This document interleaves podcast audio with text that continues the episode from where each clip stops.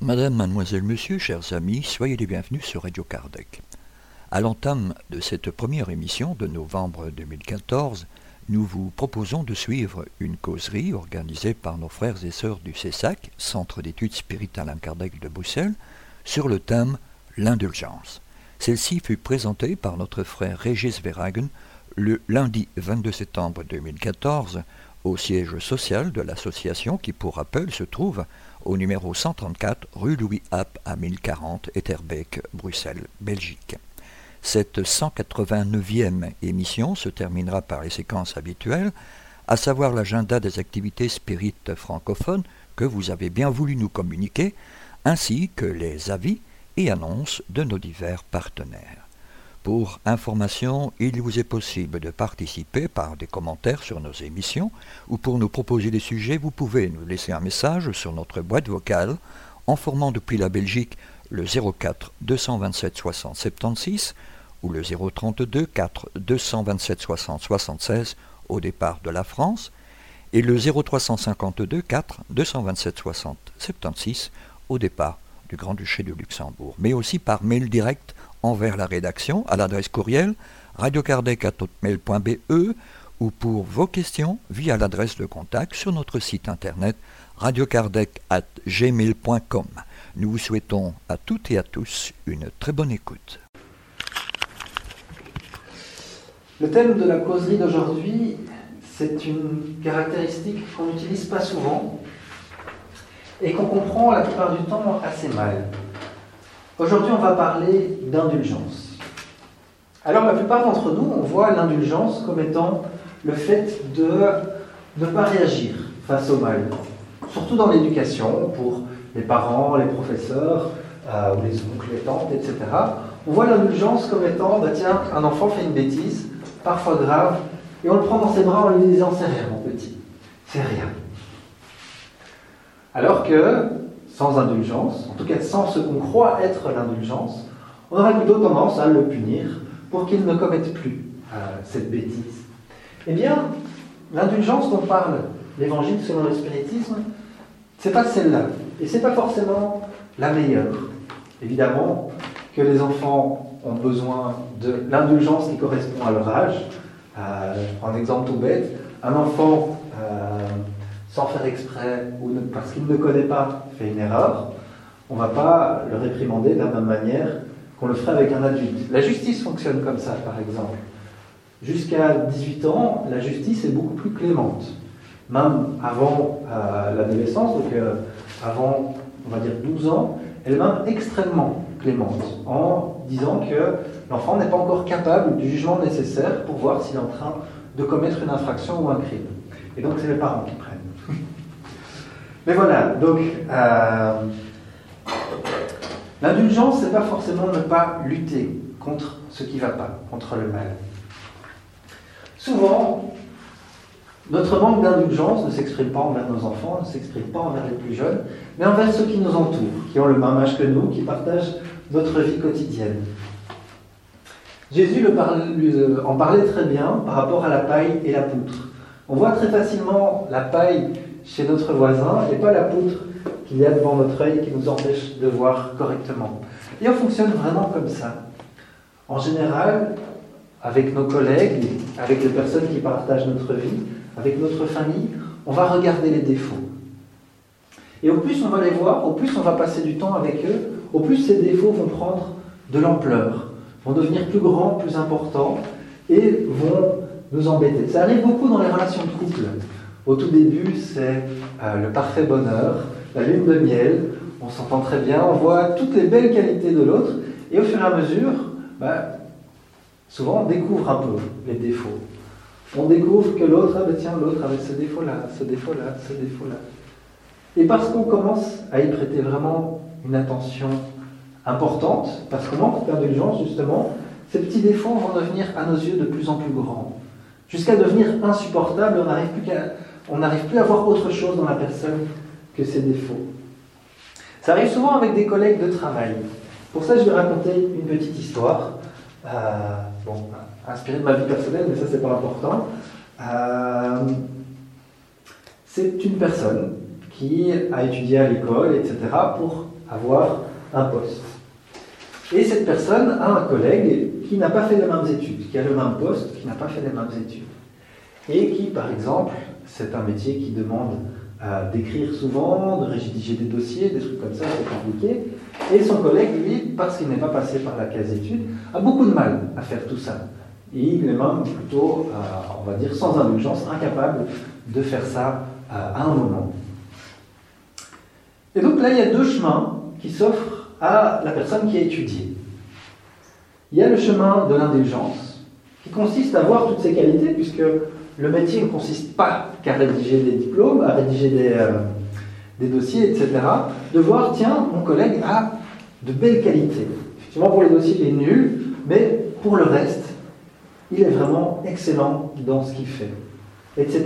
Et donc, de créer une très bonne relation avec lui, une relation effectivement, où euh, bah, celui qui a des diplômes va plus s'occuper des dossiers, des rédactions, etc., en laissant euh, l'autre part à son collègue, etc. Et au fur et à mesure, en ayant, euh, en pratiquant simplement, en voyant l'autre qui rédige des dossiers, en devant faire une petite partie, etc., par l'expérience, ce collègue commence à s'améliorer et peu à peu, il acquiert les compétences qu'il n'avait pas acquis, qu'il n'a pas pu acquérir à l'école puisqu'il n'est pas passé par là. Ça, c'est une partie. Donc, la personne voit les défauts, mais décide, non, je vais faire attention aux qualités. La deuxième partie, c'est la personne qui pourrait trouver ça complètement injuste. Ce serait grave. non seulement je dois faire le même boulot que lui, mais en plus je dois taper toute la paperasse. Qu'on a le même salaire, alors qu'on n'a pas les mêmes diplômes, etc. De se sentir révolté. De créer une relation conflictuelle avec ses collègues, de se plaindre à sa hiérarchie ou quoi, etc. Et finalement, de faire que ce collègue n'apprennent pas, ne grandissent pas. Et surtout, bah, de créer finalement une ambiance de travail euh, assez détestable et assez triste pour l'un comme pour l'autre. C'est tout bête, mais la spiritualité explique que l'indulgence, c'est ne point voir les défauts d'autrui. Ou, s'il les voit, elle se garde d'en parler, de les colporter. Elle les cache au contraire, afin qu'ils ne soient connus que d'elle seule.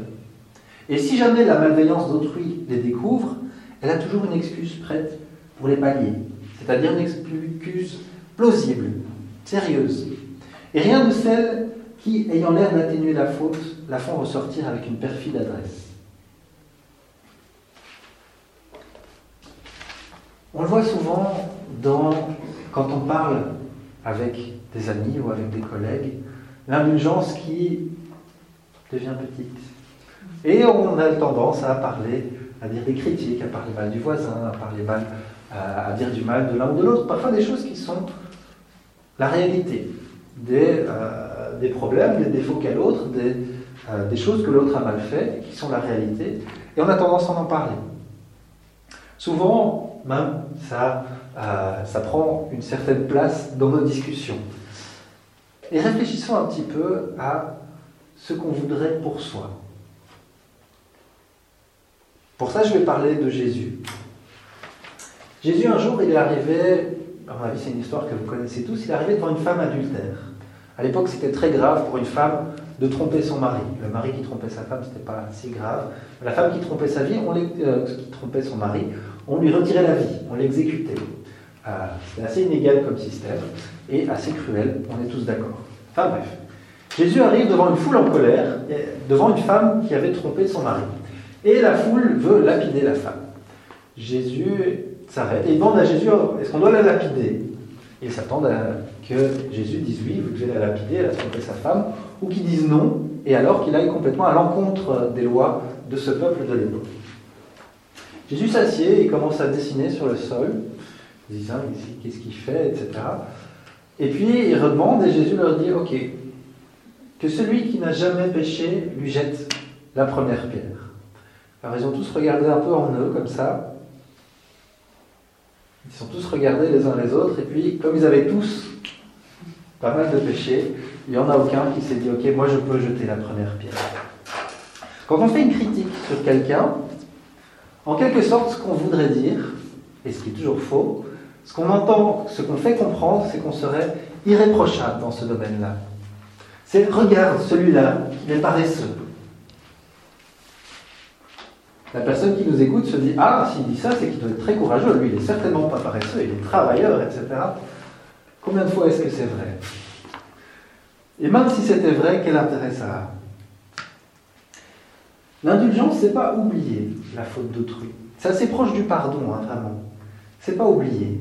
Pas cet oubli en se disant oui, c'est vrai, mon collègue a cette erreur-là, mais c'est pas grave. Oui, c'est vrai, mon collègue a cette erreur-là. Et le jour où il y a un problème, boum, ça explose. Et t'as pas fait ça, et t'as pas fait ça, et t'as pas fait ça. Combien de fois ça nous est arrivé dans une relation d'amitié ou dans une relation de couple On est tolérant, on est indulgent. Il y a un problème, non, c'est pas grave. Le lendemain, il y a un autre problème, non, c'est pas grave. Et le jour de la dispute, quand notre mari, notre femme, notre compagnon ose nous dire Oui, mais toi, là on a toute la liste. Hier, t'as pas fait ça. Avant-hier, t'as pas fait ça. Avant-avant-hier, t'as. Et là, on sort toute cette immense liste qu'on avait gardée bien précieusement dans notre cœur. Ça, malheureusement, c'est une fausse indulgence. Sur le moment, on a mordu sur la chic, mais on a gardé en réserve. C'était une munition pour sortir quand il y aurait la guerre. Vraiment, l'indulgence, c'est de remplacer cette rancune, cette colère qu'on peut avoir sur l'autre, qui peut être justifiée, par de l'amour, par quelque chose de bien. Qu'est-ce que Jésus aurait réussi à produire s'il avait dit, on va parler de la femme adultère, s'il avait dit, bon, euh, lapidez-la. Elle serait décédée, ça lui aurait fait mal, etc. Mais est-ce que ça aurait aidé cette femme? On va prendre un autre exemple d'un collecteur d'impôts. On ne comprend pas bien euh, aujourd'hui, mais à l'époque, collecteur d'impôts pour Rome, c'était pire, le, pire travail qu'on pouvait faire. C'était vraiment le travail haï de tout le monde, donc c'est le mec que tout le monde détestait, qu'on pensait que c'était le pire mec de la terre. Et euh, Jésus a vu un collecteur d'impôts qui était dans un arbre, euh, qui s'appelait Zachée, et lui a dit Je vais manger chez toi. Qu'est-ce qui se serait arrivé pour ce collecteur d'impôts si Jésus lui avait dit T'es qu'un seul collecteur d'impôts, euh, tu travailles pour les Romains, pour l'envahisseur, tu vaux rien, moi je vais manger chez quelqu'un d'autre Est-ce que ça l'aurait aidé vraiment? C'est ça qu'on doit se dire et c'est ça qu'on doit voir. Le fait de ne pas euh, punir de manière raisonnable et juste un enfant quand il fait une bêtise, on ne va pas forcément l'aider. Parce qu'il va encore en faire, et encore en faire, et encore en faire. Et le fait de ne pas avoir de limite va faire qu'il va faire de plus en plus de bêtises jusqu'à trouver une limite qui parfois peut être une blessure grave. Euh, dans certains cas, chez les adolescents, le fait de se retrouver devant le tribunal ou à la police, etc. Mais face à autrui, bien souvent notre critique et notre dureté va enfoncer la personne. Alors que une véritable indulgence va l'aider à l'élever. Quand j'ai pris l'exemple d'un collègue, c'est parce que j'ai observé ce collègue euh, s'améliorer, devenir de plus en plus professionnel, entre guillemets, sur l'aspect des dossiers, etc. Parce qu'il y avait quelqu'un d'indulgent à côté de lui qui lui apprenait, qui lui expliquait, qui lui donnait un coup de main à chaque fois que c'était nécessaire, etc. Est-on si supérieur aux autres? Est-ce que on a vraiment, quand on critique ou quoi, quand on voit les défauts d'autrui, est-ce qu'on a vraiment raison de se sentir euh, de sentir l'injustice, de sentir à quel point c'est injuste que l'autre soit méchant envers nous, alors que nous, eh ben nous finalement, quand on se regarde vraiment, on a aussi beaucoup euh, de choses à se reprocher. Et ce qu'on désire le plus finalement, c'est que l'autre soit vraiment indulgent envers nous. Parce que quand on fait une erreur, quand à son travail ou euh, dans sa famille on fait une erreur, est-ce qu'on aimerait bien que l'autre nous crie dessus Ou alors garde l'erreur qu'on a faite pour nous sortir euh, le moment opportun? Non, on aimerait bien simplement qu'il nous pardonne. Effectivement, on est capable d'admettre notre erreur, d'en discuter, de reconnaître, de faire des efforts pour s'améliorer, mais on aimerait bien vraiment que l'autre soit indulgent envers nous. Et si on est vraiment juste, c'est comme ça qu'on devrait se comporter avec l'autre. En pensant un peu, tiens, qu'est-ce que je voudrais si j'étais à sa place, si c'est moi qui avais fait l'erreur? Ça ne veut pas dire ne rien faire, ça veut dire faire, mais avec indulgence, en essayant d'élever l'autre. La seule personne euh, qu'on peut vraiment critiquer, c'est nous-mêmes. Pourquoi? Parce que nous, on se connaît vraiment. Souvent, on est injuste parce qu'on méconnaît la réalité de l'autre. On voit un jeune homme qui est vulgaire, euh, qui commet des crimes, etc. Mais on méconnaît son enfance, on méconnaît sa famille et la vie qu'il a eue, qu'il a amenée aujourd'hui. On voit un, proche ou un ami qui ne traite pas bien, mais on ne sait pas quelle, a été son éducation, quelles ont été ses chances, etc. Et bien souvent, quand une personne connaît vraiment l'autre, elle a plus facile à être indulgente, parce qu'elle sait ce qu'il y a derrière un comportement. Quand quelqu'un, euh, dans le trafic, nous dépasse et passe à fond de balle en, restant un accident, on ne sait pas si sa femme est à l'hôpital et, euh, et qu'il y va le plus vite possible parce qu'il pense qu'il est arrivé quelque chose de grave. Mais nous-mêmes, on nous connaît vraiment. On sait si euh, on est vraiment paresseux, si on est vraiment pressé sur la route parce que on a simplement envie d'être tôt à la maison ou si on s'est levé trop tard, etc. Nous, on connaît ce qu'on a fait. Et surtout, on a le droit d'être sévère envers nous-mêmes, sans excès, il hein, ne faut pas non plus se détester pour nos défauts, mais parce que pour nous, on doit vraiment changer. Et cette sévérité, comme la sévérité de l'enfant, qui peut nous aider à nous élever. Il faut s'attacher chez autrui à ce qu'il y a de bon. Ça va nous rendre beaucoup plus heureux. J'ai donné l'exemple du conjoint, de la personne qui nous est proche, et de voir ses défauts de plus en plus grands, et de tellement s'attacher à ses défauts qu'on ne voit plus que ça. Alors que, au moment euh, du mariage, au moment de la rencontre, on arrivait à vraiment avoir les qualités. C'est important de valoriser ces qualités, parce que c'est ce qui va nous permettre de passer des années, de fil des années, voir les défauts, voir les difficultés, mais de quand même garder à l'image ce qu'il y a de bon. Et ça, ça vaut pour nous aussi de voir ce qu'il y a de bon et de s'y attacher. Il y a toujours du bon. On voit parfois des gens qui se plaignent face à un magnifique paysage, parce qu'au milieu du paysage, il y a un pylône électrique ou une éolienne, et qui trouvent ça, oh, mon paysage est massacré, pourquoi Alors qu'il y a un petit pylône face à un immense paysage. Souvent, on fonctionne comme ça. On ne voit rien d'autre que le pylône au milieu du paysage, alors qu'il y a une merveilleuse nature tout autour. Ce qui est très intéressant aussi, c'est que le spiritisme est logique. Il ne dit pas il ne faut jamais euh, exposer le mal. Il ne dit pas il faut voir que le bien chez autrui. Il dit faites cet effort pour vous et pour les autres. Mais votre rôle est aussi d'aider à l'amélioration du monde. Votre rôle, c'est aussi d'aider à votre propre amélioration et à l'amélioration de ceux qui vous entourent. Donc parfois, ça peut être utile de voir les défauts d'autrui avec de l'indulgence et avec de la bienveillance, avec cette idée de l'aider. Combien de fois est-ce que le fait de parler à notre collègue ou à, notre ami, etc., des problèmes qu'on a à la maison, a vraiment... Euh, enfin, combien de fois est-ce que la critique a vraiment aidé? Bien souvent, si jamais ça arrive aux oreilles de l'autre, c'est fini. Entre guillemets, euh, c'est le début d'une guerre ou d'un conflit difficile. On peut voir les défauts de l'autre dans le but de l'aider, avec une vraie indulgence, une vraie tolérance, sans essayer de l'enfoncer.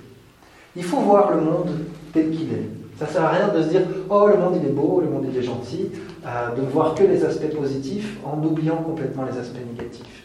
Il faut pouvoir leur donner leur place et lutter. Est-ce que, prenons l'exemple, euh, est-ce que si Gandhi, c'est un bon exemple, n'avait vu que le positif dans son monde. Oh, les, Britanniques sont gentils, oh, ils nous exploitent absolument pas, etc.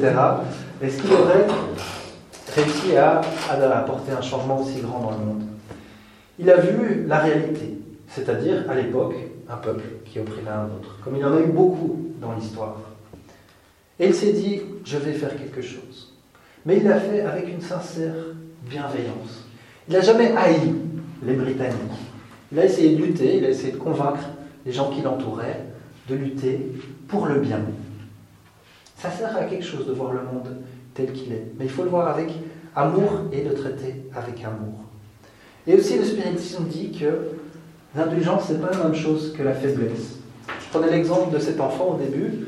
L'enfant, parfois, il faut lui mettre des limites. Dans certains cas, ça veut dire, à un autre niveau encore, utiliser des punitions, utiliser des choses un peu négatives. Et donc, ne pas le punir, lui dire C'est rien, mon enfant. Tu as cassé la vitre, c'est rien. Tu as cassé la voiture, c'est rien. non, c'est faux. Ça ne serait pas l'aider, ça serait faire preuve de faiblesse, parce que en tant que parent, c'est parfois difficile de se fâcher, ça nous fait parfois mal, ça nous fatigue, etc. Il nous dit aussi qu'il faut pouvoir, dans certains cas, dévoiler le mal. Est-ce que ce serait faire preuve d'indulgence que d'avoir, mettons, un collègue, on travaille entre guillemets dans, dans, une entreprise publique et on voit un collègue qui prend tout l'argent dans sa poche? Est-ce que ce serait euh, indulgent? Est-ce que ce serait du bien de ne rien dire? Pas forcément. Parce que dans beaucoup de cas, en fait, le fait d'exposer un mal peut empêcher un mal plus grand. Il faut se dire, il faut se poser la question, tiens, à qui ça va faire du mal si j'expose le problème, si j'expose le mal? Si le problème ne nuit qu'à la personne, alors ça ne sert à rien. Ça ne sert à rien de montrer les défauts, c'est vraiment enfoncer la personne. Si au contraire, ce qu'il fait nuit à beaucoup de monde, comme cet homme qui vole une quantité importante d'argent public, qui est censé servir à des choses au bénéfice de tous, alors il faut pouvoir faire quelque chose. Et dans certains cas, ce quelque chose, c'est euh, simplement ben voilà, dévoiler ce qui, qui ne va pas. C'est dire, c'est critiquer le plus honnêtement possible, le plus en face possible de la personne, euh, en réfléchissant toujours au fait qu'est-ce que je ferais si j'étais à sa place? Qu'est-ce que j'aimerais qu'on me fasse? En sachant, ok, je dois le dire, mais comment est-ce que j'aimerais qu'on le fasse?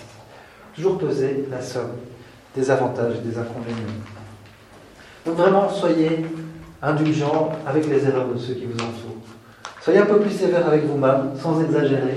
Mais avec ceux qui vous entourent, essayez de voir vraiment le bien, essayez de voir ce qu'ils font de bien. Et quand il y a des difficultés, essayez, tant que vous pouvez, de les élever et pas de les enfoncer. Je vous remercie de votre attention et euh, je propose maintenant qu'on termine. Chers amis, restez à l'écoute. Nous reprendrons la suite de cette émission juste après cette première pause musicale.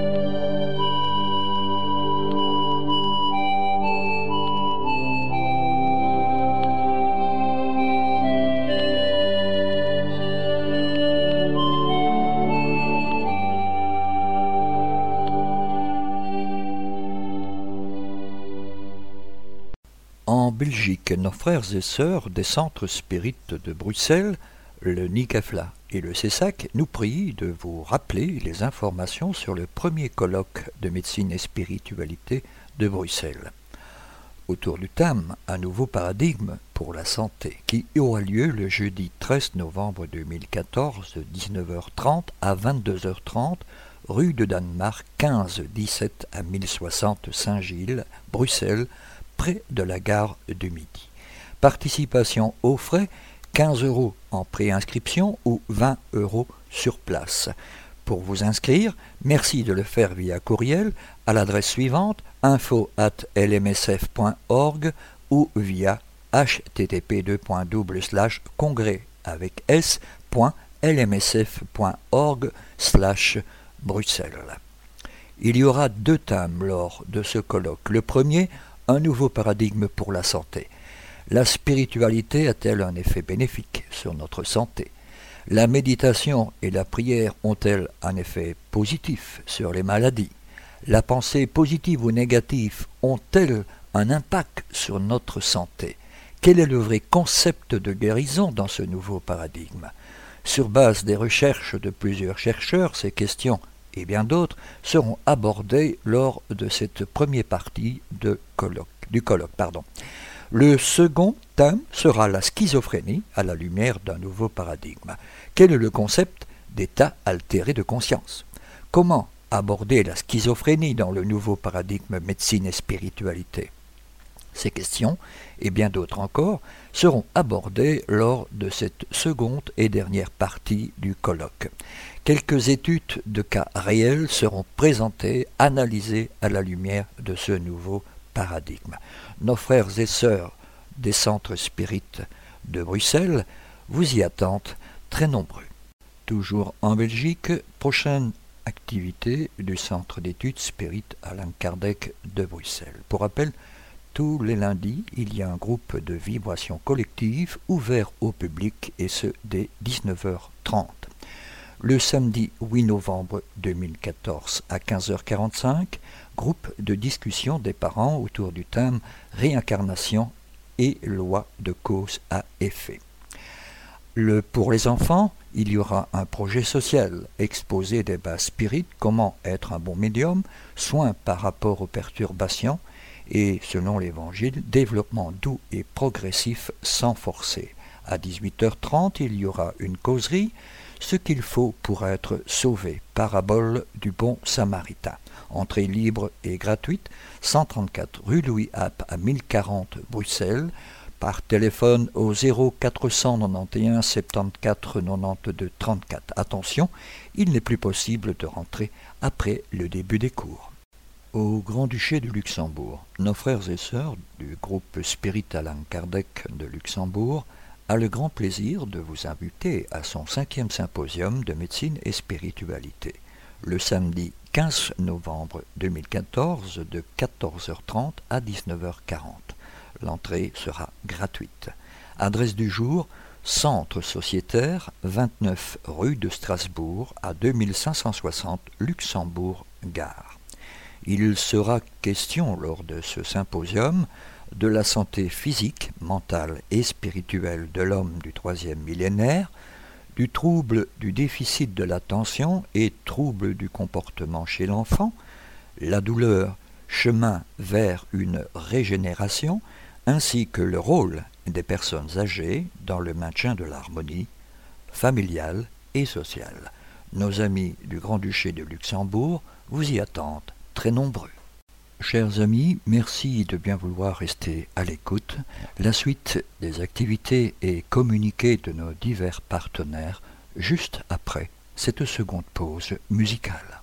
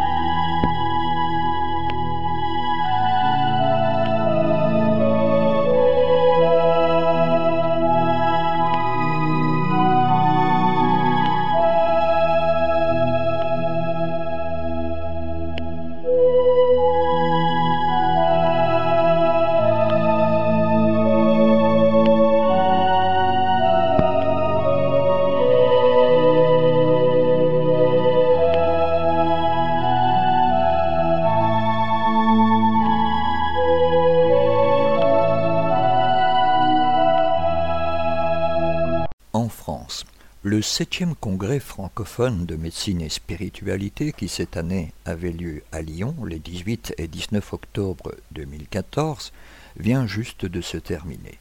Nous reviendrons donc sur cet événement important lors d'une prochaine émission.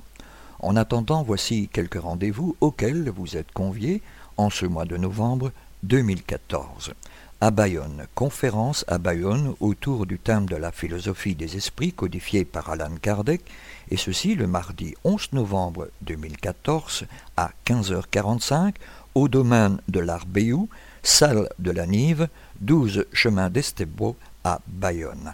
Renseignements et inscriptions via Jean-Pierre Pépineau par la voie téléphonique en formant, depuis la France, le 0621 42 58 60. À Coudekerque Village, au camping Bois des Forts, chemin départemental numéro 60, 72, euh, pardon, 59 380, le dimanche 30 novembre 2014 à 14h30, autour du thème Anatomie et spiritualité. À Calais, samedi 22 novembre 2014 à 14h, conférence sur l'au-delà, Message d'amour, message d'espoir, et ceci au restaurant de la plage à 693 Dick Gaston Berthe, 62 100 Calais. À Dunkerque, samedi 15 novembre 2014 à 14h30, le thème de cette conférence sera les différents mondes spirituels. Ils vous y attendent très nombreux. Ceci est un communiqué. La revue Spirit, fondée par Alan Kardec le 1er janvier 1858, se veut plus novatrice en se mettant au goût du jour, tout en conservant son sérieux et ses bases fondamentales. Actuellement éditée en plusieurs langues, elle assure la pérennité de la codification spirit, tout en s'ouvrant vers de nouveaux témoignages et découvertes scientifiques. Pour ce faire, le Conseil Spirit International, éditeur actuel de la revue, a désormais confié cette grande responsabilité pour la version en français au mouvement spirit francophone. À ce jour, le comité de rédaction est composé de membres de France, de Belgique, du Luxembourg et de Québec. Le but de ce comité est de donner à la revue Spirit la richesse et l'ampleur qu'elle mérite. C'est ainsi que cette nouvelle équipe veut diffuser plus largement la revue Spirit en la rendant toujours plus attractive et intéressante, tant pour les spirites que pour les personnes s'intéressant au monde spirituel, en y incorporant des articles scientifiques ainsi que des articles sur des sujets d'actualité à la lumière de la philosophie spirite. Tous les membres du comité de rédaction de la revue Spirit remercient ses lectrices et lecteurs de leur confiance. Ils s'engagent à faire tout leur possible pour les satisfaire, en travaillant à l'amélioration permanente de la revue, et en veillant à poursuivre la diffusion de l'idéal de paix, d'union, de savoir et de charité préconisé par la doctrine spirite elle-même. Dans ce sens, conscient de l'ampleur du travail, le LMSF et le comité de rédaction de la revue Spirit vous seront reconnaissants de votre participation en lui faisant parvenir par courriel, courrier postal ou formulaire électronique sur le site http www.revuespirit.org vos commentaires, contributions, idées et suggestions en vue d'une amélioration permanente de la revue Spirit. Nous comptons sur vous pour nous donner vos avis et remarques quant aux changements apportés. Nous vous souhaitons d'ores et déjà une bonne lecture. Ceci était un communiqué de la revue Spirit. Notre émission se termine donc ici. Pour rappel, notre démarche est de mieux faire comprendre le spiritisme. L'étude des ouvrages d'Alan Kardec est fondamentale, voire indispensable pour une bonne compréhension de la philosophie spirite. Nous sommes donc à votre disposition pour répondre aux questions que vous vous posez ou que la lecture des ouvrages d'Alan Kardec vous suggère. Vous pouvez également poser vos questions par email de manière tout à fait anonyme si vous le souhaitez à l'adresse radio at spirit avec s.be. Nous y répondrons avec plaisir. Notre répondeur téléphonique, le 0032 4 227 60 76, est également à votre disposition si vous souhaitez laisser vos questions. Si par contre vous préférez nous écrire, nous répondrons à vos demandes lors de l'une de nos prochaines émissions. Vous pouvez envoyer votre courrier à l'attention du président de l'Union Spirit Belge, M. Jean-Paul Évrard, 43 rue Maguin à 4000 Liège, Belgique, ou votre demande d'information sur un thème précis directement auprès du coordinateur des émissions, M. Gérard Donny, radiocardec at hotmail.be. Merci de votre attention et à bientôt.